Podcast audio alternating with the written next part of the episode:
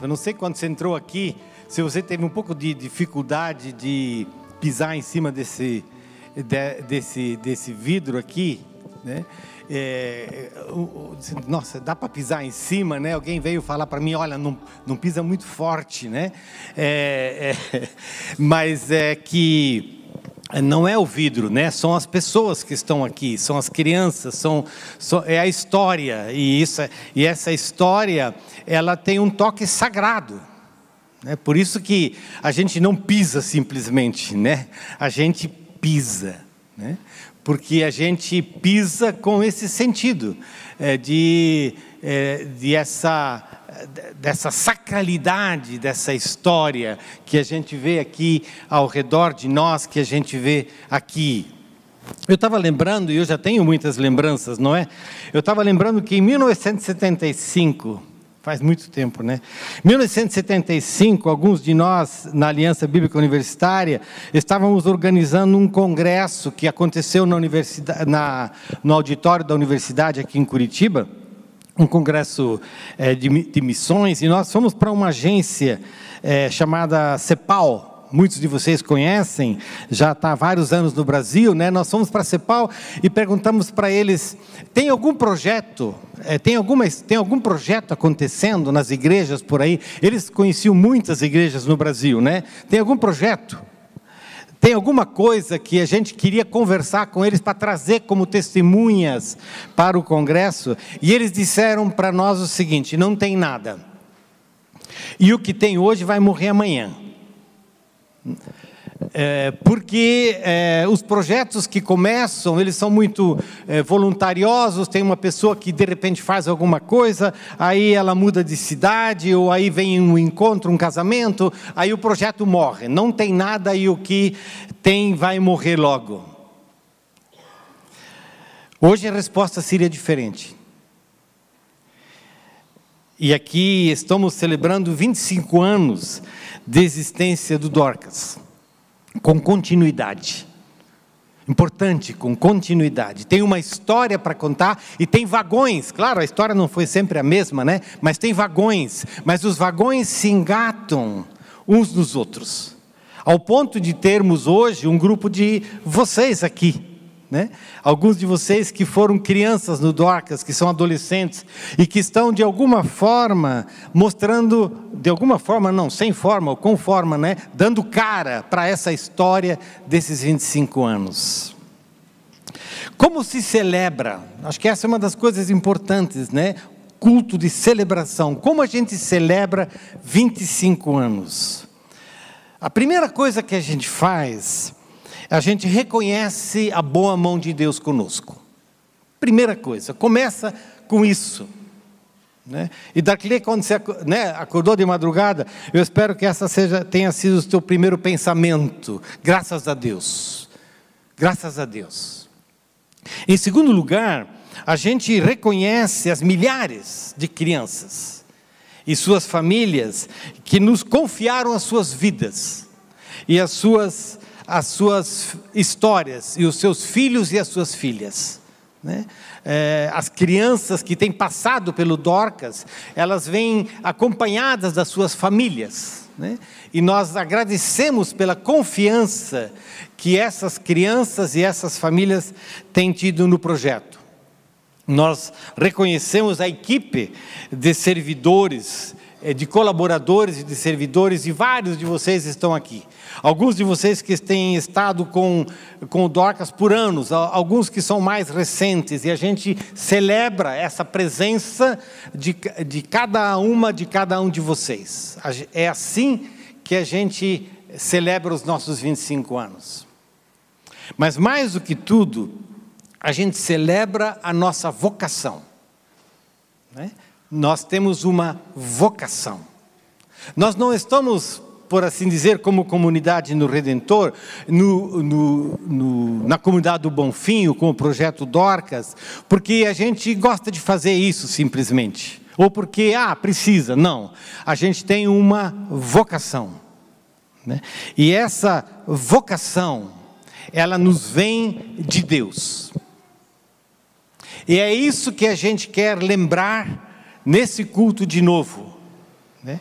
Há uma vocação, há um chamado. Né? Há um chamado que nos vem a partir da comunidade do Bonfim.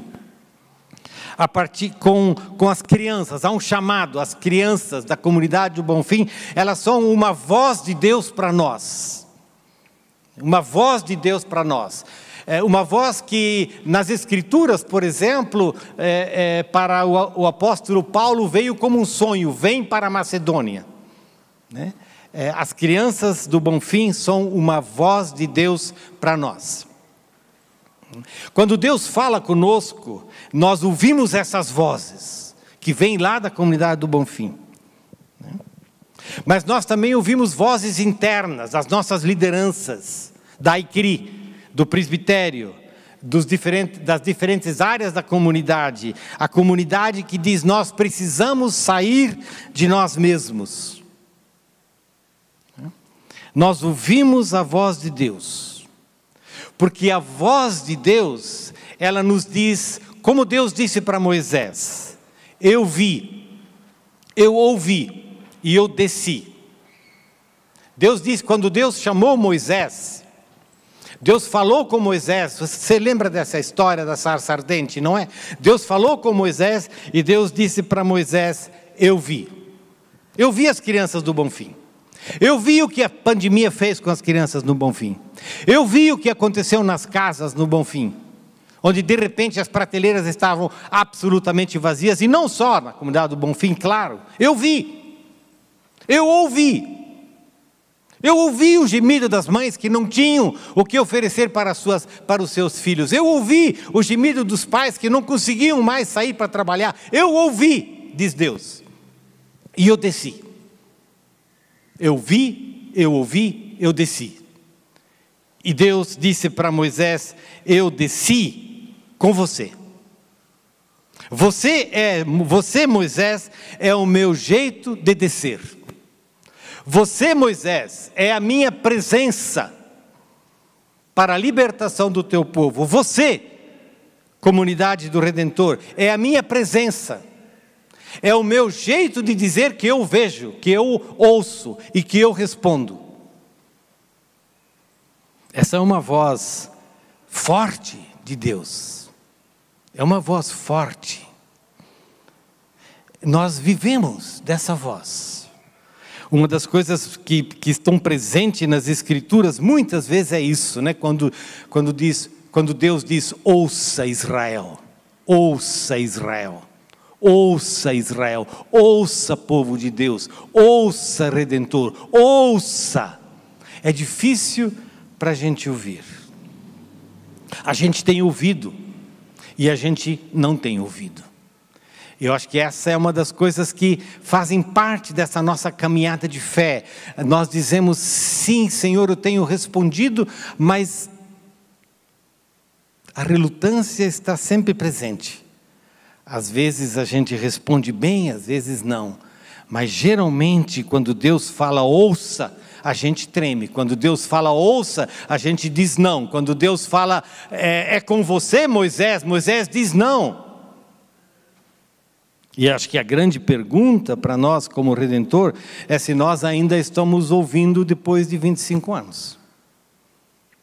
A pergunta é, né, Jackson, se aquilo que nasceu como resposta de um, de um clamor daqui, né, ainda está presente na comunidade do Redentor. Ou se nós nos acostumamos, ou se nós achamos que Dorcas agora tem seus parceiros, pode andar, pode andar sozinho e a gente perde o calor da voz, a gente perde o clamor da voz, a gente perde a capacidade de escutar aquilo que Deus está falando. Eu queria convidar a Cirlei e o, e o Dudu para virem aqui, para que a gente pudesse escutar um pouquinho de histórias. Hum? É, a gente tem na Bíblia, a gente tem dois, é, tem um imaginário que vem do livro de Jonas. Nesse imaginário que vem do livro de Jonas, a gente tem, tem, tem duas, dois locais. Né? Quando você olha o livro de Jonas, você tem Tarsis, Tarsis. Tarsis é o lugar da ilusão, Tarsis é o lugar é, que de alguma forma não existe. Né? Tarsis é o lugar para onde a gente quer ir. Tarsis é o lugar bonito. Tarsis é, é o lugar onde a gente quer ir. Tarsis é Nova York quando o dólar está baixo. Uhum. Nínive. Nínive é, é o lugar é, difícil. Nínive é o lugar, né? É o lugar que a gente não quer ir. E é para Nínive que Deus nos chama. A palavra do Senhor veio a Jonas, filho de Amitai, dizendo: Levante-se e vá à grande cidade de Nínive e pregue contra ela, porque a sua maldade subiu até mim. Jonas se levantou, mas para fugir da presença do Senhor para Tarsis. Desceu a Jope, encontrou um navio que ia para Tarsis Pagou a passagem e embarcou no navio para ir com eles para Tarsis, para longe da presença do Senhor. Tarsis é o sonho da Redentor também. Tarsis, a gente gosta de Tarsis. Redentor gosta de Tarsis. Redentor é uma comunidade arrogante, Redentor é uma, é uma comunidade sofisticada, Redentor é uma comunidade é, que tem uma história da qual ela se orgulha. Nós gostamos de Tarsis. Ir para Nínive é complicado, a gente não gosta de ir para Nínive. Nínive é o lugar de desafio. Nínive. Vocês, de alguma forma, têm ido para.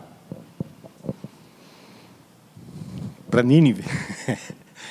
E a, ontem a gente estava conversando, Silei. Como é que foi esse teu caminho para chegar no Dorcas? Aliás, quem é você? Então, bom dia, igreja. Meu nome é Sirlei. Eu cheguei na comunidade do Redentor. Eu cheguei em Curitiba em 92 e conheci a comunidade do Redentor em 2000 por conta do nascimento do Vitor, filho mais velho. E a minha formação é toda na área administrativa, sempre trabalhei na área administrativa como empresária.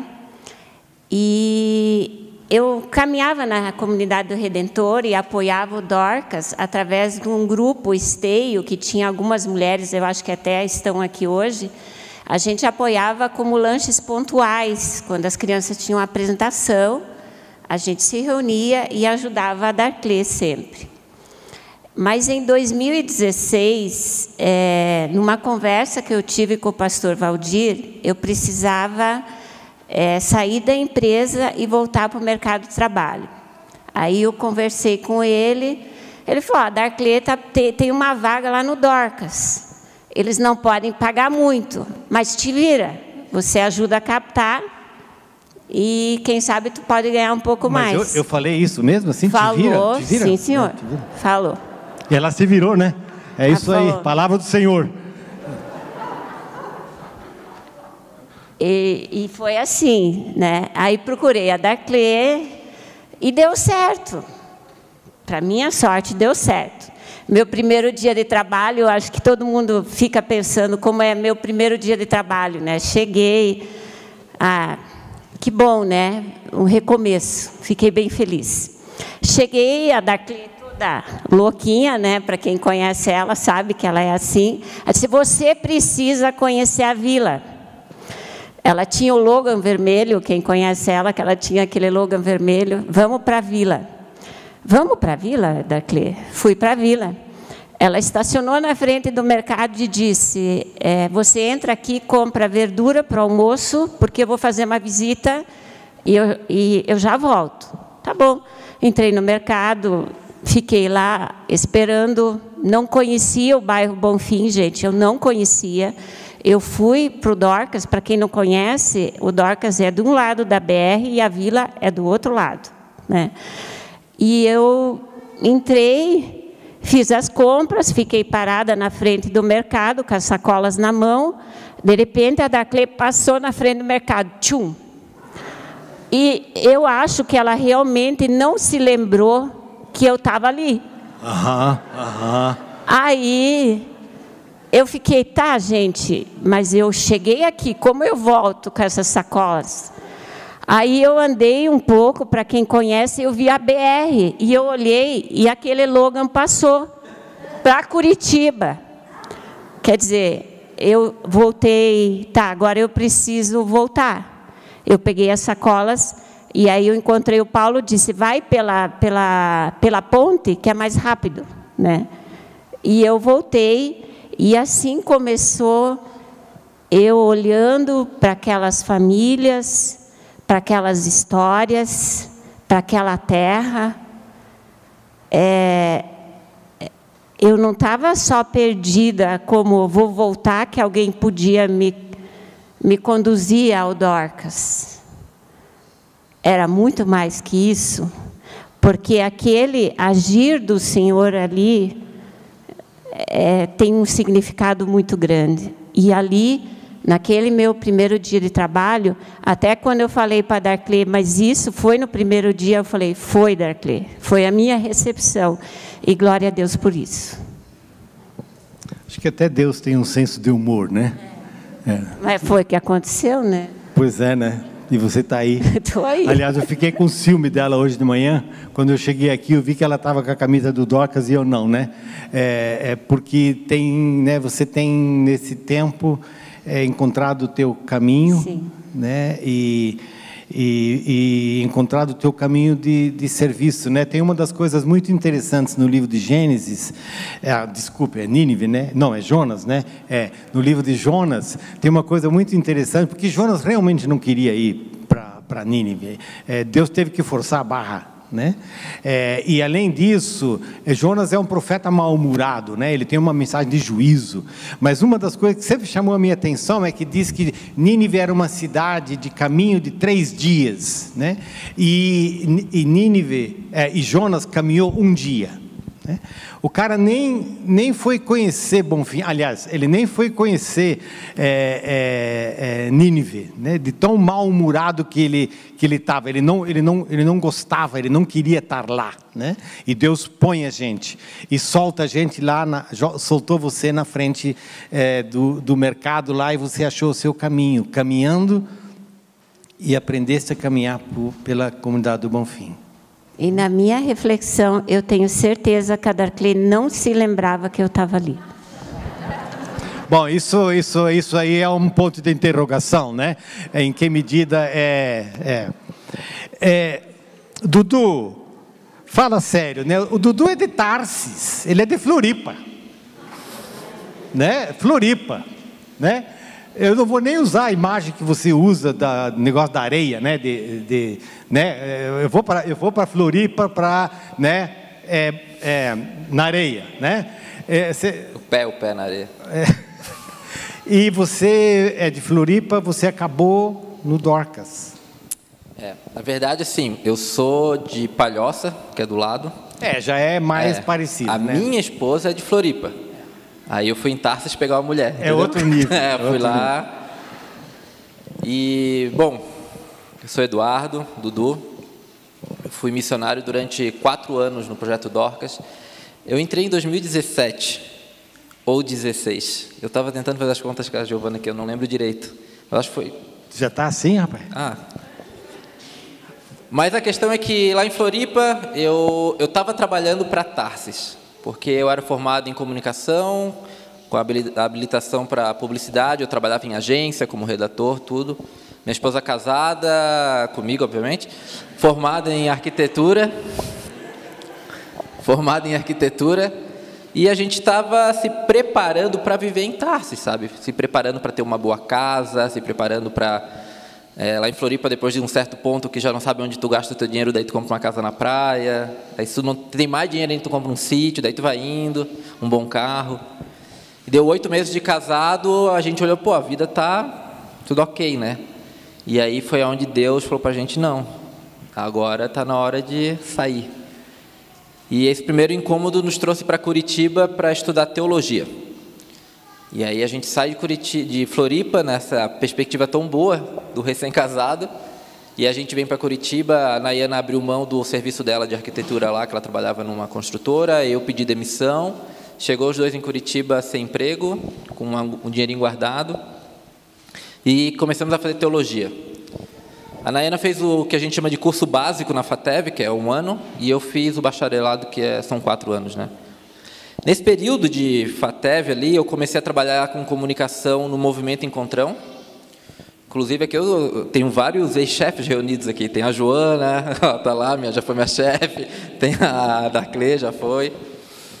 E agora aqui é o Jackson que manda em mim. Aí, e aí chegamos em Curitiba e eu fui trabalhar no ME. E a Nayana, depois de um certo tempo, já começou a frequentar o Dorcas. Porque a Nayana já tinha essa caminhada em trabalhos sociais em Floripa.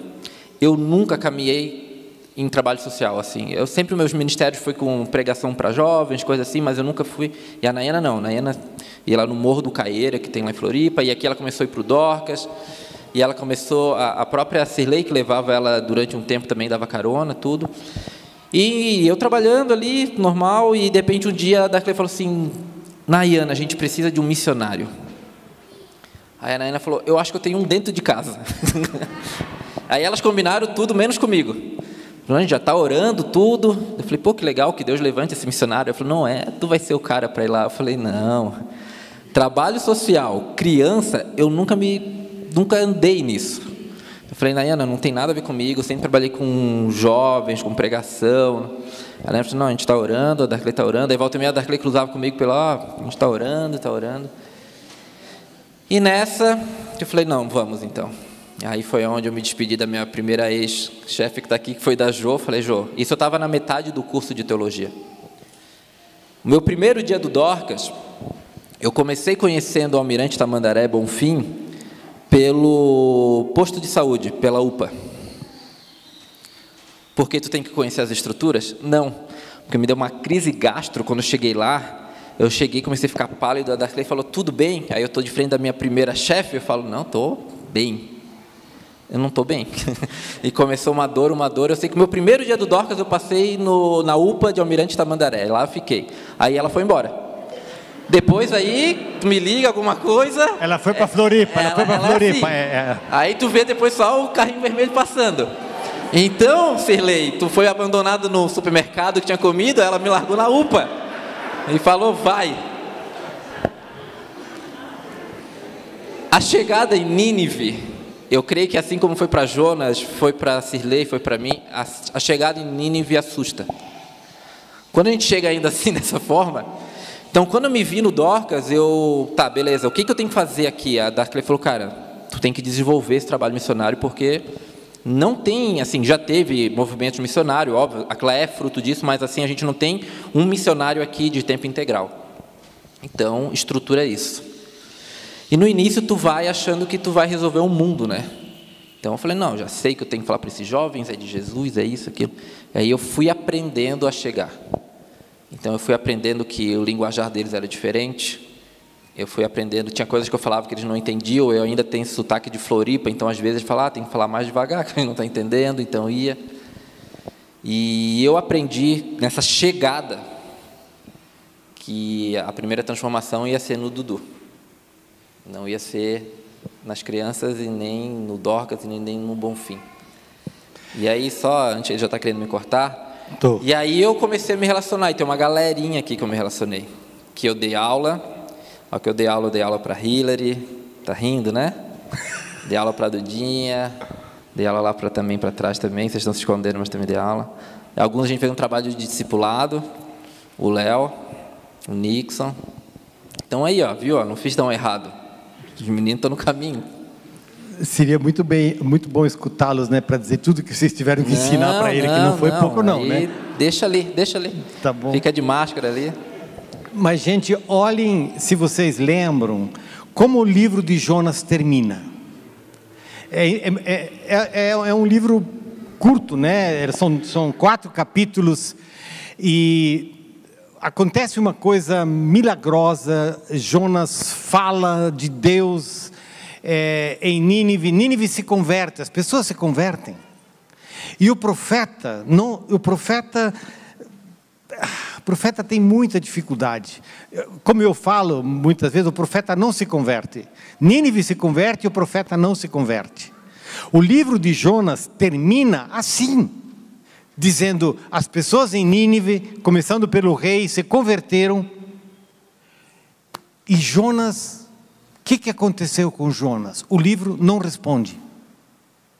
A gente não Jonas ficou ruim, é, foi para a UPA. É, é, Jonas, é, Jonas brigou com Deus porque Deus estava sendo muito misericordioso. É, Jonas disse, é, Jonas era o profeta mal-humorado. Jonas era o cara que tinha dificuldade de viver com Deus e de deixar Deus atuar na vida dele. Jonas, a gente não sabe o que aconteceu com ele. É, o que aconteceu com vocês? É, vocês foram convertidos por essa experiência? É, é uma conversão diária, né, Valdir? Porque chegando na comunidade do Redentor, é, eu vim de uma igreja.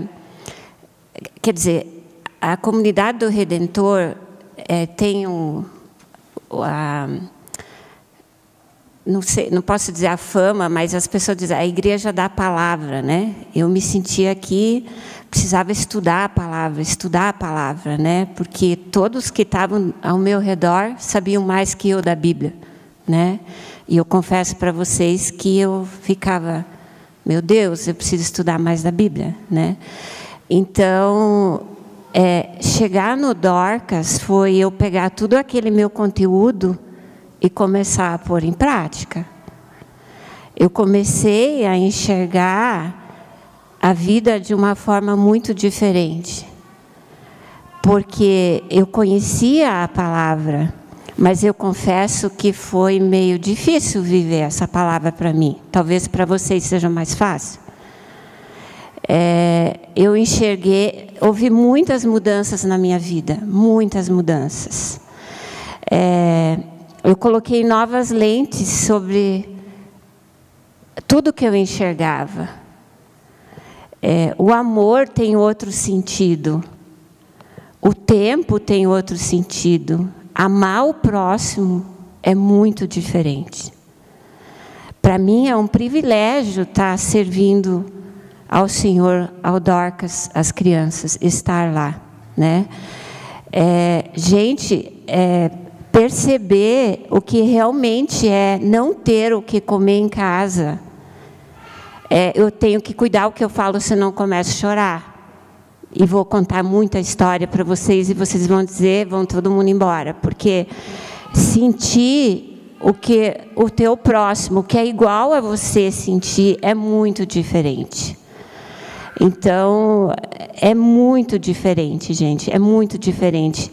É, sentir, entender a dor de uma dispensa vazia, entender o que era muitas famílias não ter o que comer. Entendi a injustiça que tem num bairro como esse.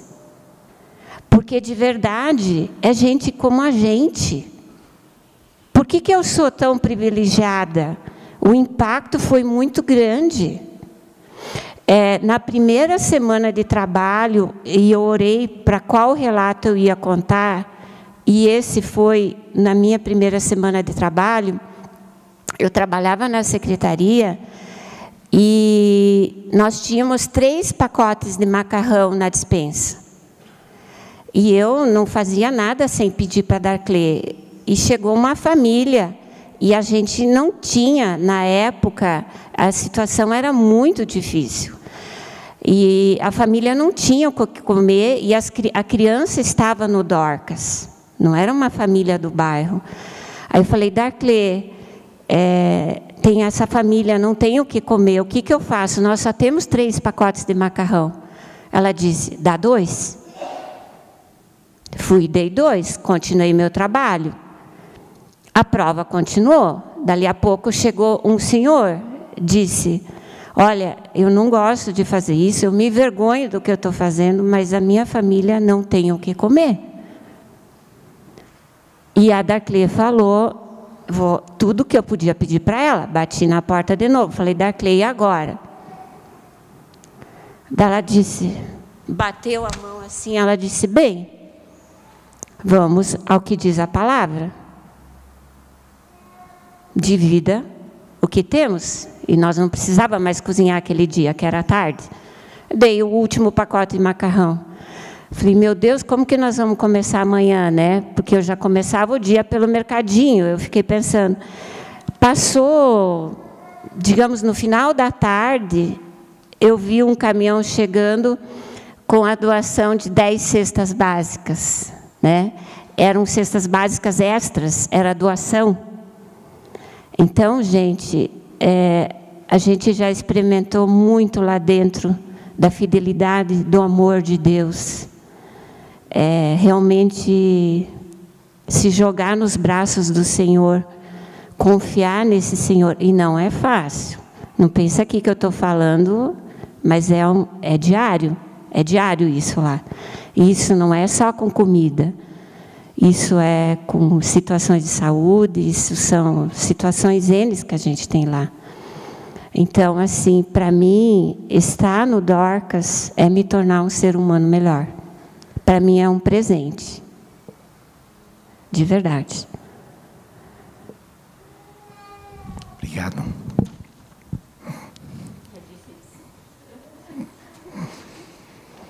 É. Estudar teologia, né? Ler os livros. e depois para o Dorcas. É, a gente está conversando ontem, eu comentei com o Valdir, né? Eu na FATEV eu fiz teologia olhando para cima com uma caneta na mão. E no Dorcas eu fiz teologia olhando para cima com o pé no chão, assim. Foi no Dorcas em que em que eu foi minha segunda faculdade, assim. Foi meu doutorado, foi é, quando tu lê amar o próximo, como tu lê amar a Deus sobre todas as coisas, é o teu próximo, tu lê isso em fração de 15 segundos. Quando tu tem que viver isso, são pelo menos 25 anos tentando fazer isso. É, é muito longe o ler, assimilar, mas e o viver? O viver, ele vai um tempo. E quando eu chego lá, eu tenho que começar a aprender a viver isso. E aí o profeta teve que se converter. É, eu não diria me converter a Cristo, porque eu estava lá porque Cristo já tinha tocado o meu coração para estar lá, né? mas eu tive que me converter a uma teologia que olha para o reino aqui e agora. E lá eu tive que aprender. Lá eu tive que aprender a, a, a amar e, e, não existe outra forma de tu aprender a amar, aprender o que é amor. Eu, eu, eu posso tentar te explicar o que é o amor. Eu posso até tentar te dizer atos de amor. Mas a melhor forma que tem de tu aprender o que é amor quando tu é amado. Então é olhando para Cristo que eu aprendo o que é o amor. E Cristo enviava para mim todo dia umas 120, 130 crianças para me ensinar o que é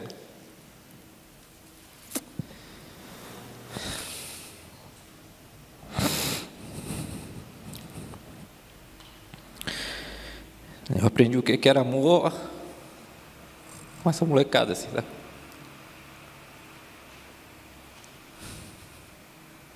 Eram 130 braços por dia. Era jogar bola, era rir. Às vezes era, vai para a sala do Dudu porque está incomodando, daí chegava lá e sentava e conversava. E aí eram as visitas nas casas, que essas eram as rotinas de sábado, então ia lá na casa do Léo tomar café, ia no lugar andar tomar café. É, vinha a Sandrinha para ti e falava, vem comer que está na hora. A comida está quente. Isso era amor. Era o seu Chico que chegava e ó, já fiz isso. Eduardo, eu deixei do lado do teu carro, o negócio que é para te levar já está ali do ladinho, tá? E todo dia era um ato de amor não tinha ego, não tinha. A gente tinha um objetivo, e tem, né, até hoje lá. E se tu caiu no meio do caminho, levanta, vamos junto.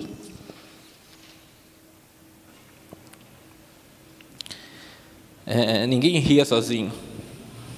Ninguém chorava sozinho. Ninguém apanhava sozinho. Era assim. Era assim. Ela, ela ameaçou chorar e a gente está aqui chorando, né? Não é para chorar sozinho, né? É. é... As são mais fortes, cara.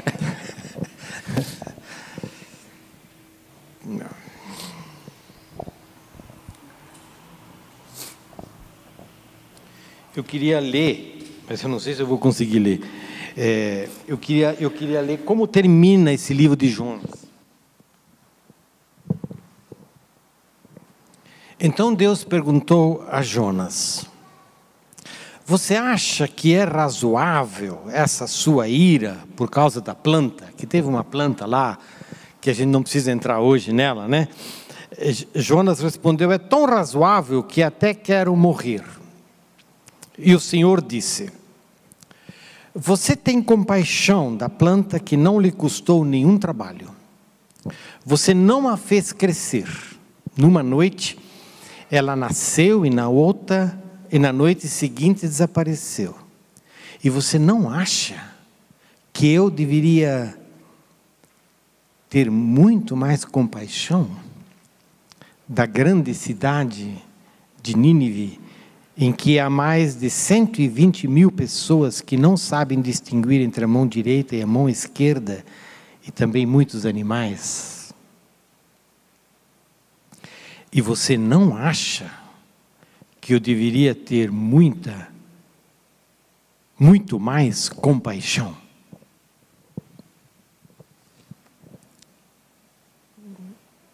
É isso. Deus é um Deus que tem compaixão, ao ponto de nos enviar para bom fim. Deus é um Deus de compaixão, ao ponto de nos transformar em sinal da sua compaixão no bairro do Bonfim. Deus é o Deus de compaixão, ao ponto de trazer vocês aqui hoje como sinal dessa graça e dessa compaixão de Deus. Alguns de nós moramos, eh, eu moro no Juvevê, alguns de vocês moram no Bonfim, a gente mora em diferentes lugares, mas nós somos todos iguais na necessidade da compaixão de Deus.